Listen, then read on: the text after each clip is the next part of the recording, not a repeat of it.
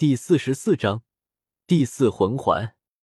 二明的速度很快，他们三个很快就到了星斗大森林核心区域——生命之湖旁边。大明，帮我找一头万年魂兽出来，那种快死了或者做多了坏事的魂兽。陈峰对着生命之湖说道。很快，大明也是从生命之湖中出现，依旧是熟悉的牛头蛇身。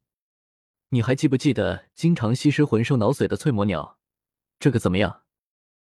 大明想了想，说道：“翠魔鸟，当初趁我睡觉的时候还想偷袭我，被我打成重伤，还没死。”陈峰也是想了起来，生命力太顽强了。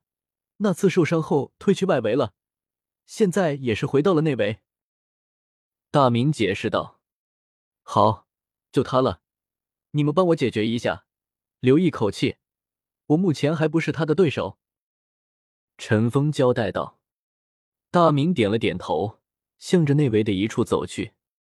没过多久，大明就带着一只通体呈现为碧绿色的鸟类魂兽回来了。这头魂兽只有嘴是红色的，看起来才只有一个人的脑袋那般大，但一双翠绿色的小眼睛之中闪着凶狠的光芒。如果不是陈峰听说过这头翠魔鸟，上次就吃了大亏。要知道，翠魔鸟是鸟类魂兽中最残忍的几种之一，它们的成长完全依靠吸食各种生物的脑髓来进行。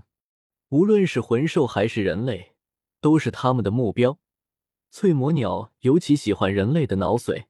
这种魂兽动若闪电，速度之快，在整个魂兽界都名列前茅。只是存世量不多。翠魔鸟曾经在上古时代造成过一次巨大的灾难，那时的它们还是群居类魂兽。一片翠魔鸟飞过，所有生物都是头部有孔，脑髓全无。后来兽王意识到了事情的严重性，出现过一次剿灭翠魔鸟的行动，在几位魂兽之王的带领下，将这一类魂兽杀了个七七八八。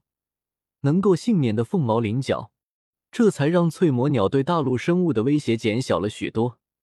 就算是出现，也只是偶尔，而且非常的小心谨慎。这头翠魔鸟能成长到万年的程度，也是可以知道这头翠魔鸟究竟有多么狡诈。陈峰，他现在处于奄奄一息的状态，杀了吧。大明也是不想再看这头翠魔鸟，对着陈峰说道。陈峰点了点头，走到翠魔鸟的旁边。就在陈峰正准备动手的时候，翠魔鸟全身向着陈峰的头颅射来。不要！小五看到翠魔鸟突然动了起来，连忙喊道：“可是翠魔鸟离陈峰太近了，哪怕是大明也是碰不到。”翠魔鸟在陈峰脸上，正要触碰到陈峰的时候，一道火焰孙剑平喷发出来。翠魔鸟的攻势瞬间被这股强大的火焰给瓦解了，这头翠魔鸟直接被这火焰给烧死了。陈峰也是松了一口气，在翠魔鸟动的一瞬间，陈峰就发现了。可是这个距离，哪怕翠魔鸟已经被大明收拾的大创了，但翠魔鸟的所有力量发出的舍命一击也是很致命的。当时想要用处瞬间是不可能的。如此情况下，陈峰只能用出古灵冷火，这是他掌握最高的一火了。一个黑色魂环凭空出现，翠魔鸟的身体已经被烧成了灰烬，但对魂环不会有什么影响。陈峰，你没受伤吧？小五迅速走到陈峰面前，打量着陈峰。陈峰微笑的点了点头，这是他第一次体验到死亡离他这么接近。不过都化解了，这头翠魔鸟太狡猾了，没想到还能再次发出攻击。二明也是气愤的说道：“陈峰，这次怪我，是我大意了，差点酿成大祸。”大明也是低着头说道：“没事，我这不还没死吗？是这头翠魔鸟太狡诈了，不是你把它大创，我刚刚还是死了。”陈峰笑了笑说道。亏你现在还笑得出来，担心死我了。小五捶着陈峰的胸口说道：“好了，我先吸收魂环。赵老师他们还在找我们呢。”陈峰对着小五说道。小五点了点头，没有再说什么，就在一旁看着陈峰。陈峰盘坐着，开始吸收魂环。一个小时后，陈峰缓缓的站了起来，身上冒着黑色的光芒，这是万年魂环的光芒。一黄两紫一黑，四个魂环环绕在陈峰周围。你的第四魂技是什么？小五见陈峰吸收完了，连忙问道。他丝毫不担心陈峰吸收会有什么危险。陈峰可以吸收一三年前的魂环，眼前这个魂环只有一千一百年。幻影之心，增加五倍的攻击速度。陈峰微笑的看着小五说道。你这个就有点妖孽了，一般魂师都是一倍两倍，你这直接就五倍了。